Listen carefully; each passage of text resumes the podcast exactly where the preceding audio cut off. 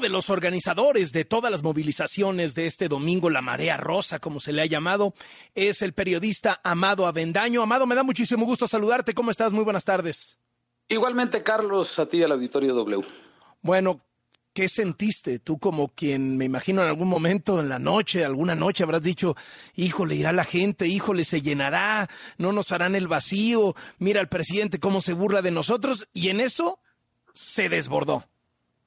Sí, la verdad es tal cual lo dices, porque como nosotros no tenemos padrones, no tenemos este, eh, no pagamos camiones, no sabemos cuánta gente va a llegar.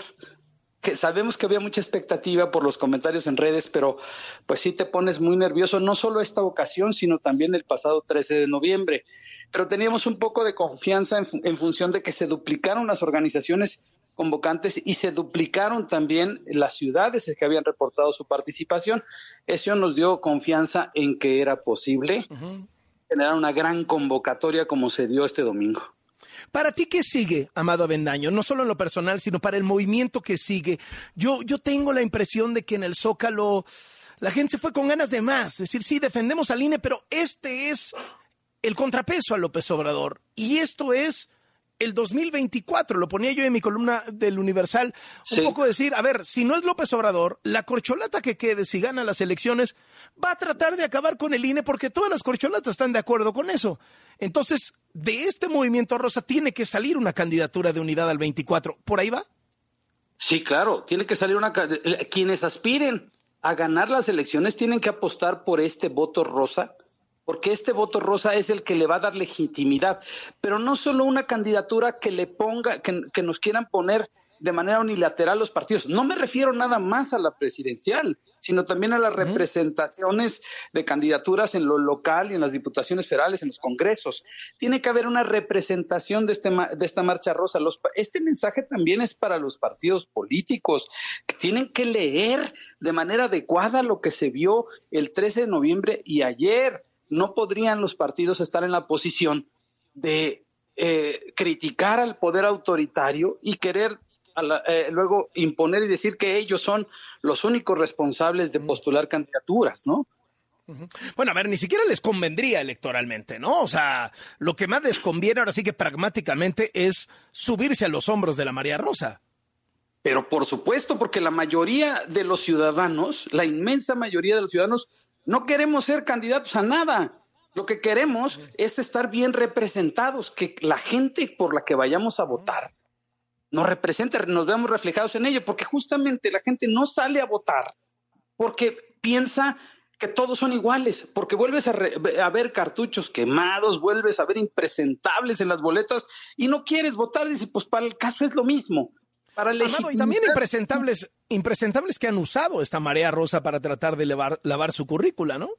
Pues eh, lo han intentado, pero yo dudo mucho de que lo hayan logrado porque si te das cuenta ayer, se pierden. La verdad es que se ahogan en eso. Si alguien tiene esa intención, no lo va a lograr. Tiene que entender desde la parte del poder político de que sí tenemos que hacer una alianza ciudadano-política, pero donde los ciudadanos vayan adelante y los políticos atrás, ¿no? A ver, no va atrás ahora sí que el movimiento eh, opositor, el movimiento de contrapeso a López Obrador, no va atrás la marea rosa, considerando que el presidente lleva un año placeando a sus corcholatas y del otro lado no hay nadie que entusiasme. Mira, nosotros hemos pensado que no podemos cambiar a un Tlatuani por otro, otro Tlatuani. Lo que queremos es hacer un, conjunto, no sé si viste la foto, se reunieron ya algunos eh, precandidatos con eh, integrantes del Frente Cívico para justamente plantear una metodología que le dé legitimidad a una candidatura en donde haya varias figuras que hagan campaña no solo un gran Tlatuani, es de hecho lo que queremos es despersonalizar el poder en una persona, porque este señor lo que hace es diseña aeropuertos, este, eh, hace vacunas, lo hace todo él. Lo que queremos es que la gente mal, mal, pensar, pero pésimamente mal, ¿no? El asunto es que eh, si, depende todo de una sola persona, esto no va a funcionar. Tenemos mm. que cambiar el modelo. Es justamente, hay que acabar con el presidencialismo y no pensar en la idea que necesitamos a una sola persona.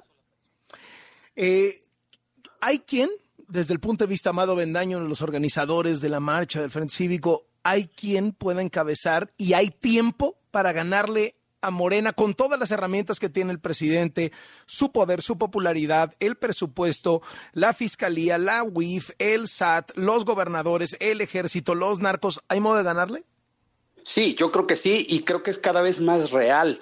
En función de que el presidente primero en el 18 tuvo 30 millones, en el 21 tuvo 21, el año pasado tuvo 15, él viene de caída y nosotros como ciudadanía vamos de subida.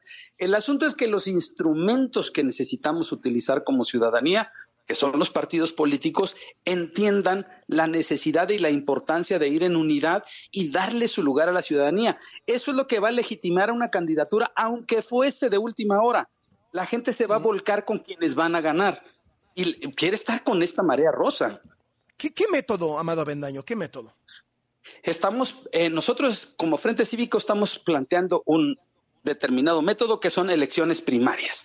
Hay otras fuerzas políticas, partidos, organizaciones que están planteando otras.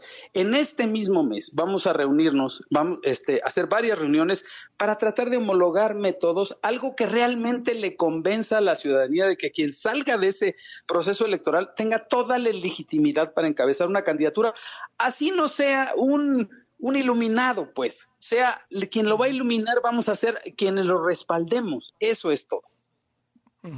¿Cuándo tendrían el método de selección de candidato opositor? Creo que es indispensable que lo saquemos a la brevedad posible para dar certezas y confianza a todo el mundo de que ya estamos caminando en ello. Pero es muy, es, es muy importante que el método sea convincente para todos para todas las fuerzas políticas y que entiendan eh, todas las fuerzas políticas que eso es lo mejor, que todos participemos en ella. Eh, sigue insultando el presidente a los organizadores de la marcha y a los asistentes de la marcha. ¿Qué, contestan, Armado Bendaño? Mira, eh, la verdad es que ya no le alcanzan los insultos, o sea, como que nos llegan de cerquita, nomás los volteamos a ver porque son tan inverosímiles. Esto de tratar de meter a García Luna en esto, pues realmente le salió contraproducente porque la gente ya ni cruza quién es García Luna, no tiene nada que ver con nosotros. Nosotros no tenemos que, nada que ver con eso. Y lo que único que evidencia es que trae una desesperación, un se, se siente él mismo, se ve derrotado y nos tiene miedo. Justamente lo que evidencia con eso es el miedo que le tiene a esto que no ha podido parar. Por eso trata de personalizarlo, para poder atacar a medios, a organizaciones, a personajes, a políticos, para tratar de personalizarlo, endosarle la, manifestación y esta marea rosa a alguien y poder denostarlo, porque a la gente no le hace efecto lo que hace el presidente. Se ve desesperado, se ve intranquilo, se ve descolocado, pues, ¿no? Amado Endaño, gracias por estos minutos para W Radio y estamos al pendiente. Un abrazo, Carlos, gracias. Hasta luego, periodista Amado Bendaño, una de las manos detrás de la manifestación o de las manifestaciones de este domingo dentro del Frente Cívico Nacional.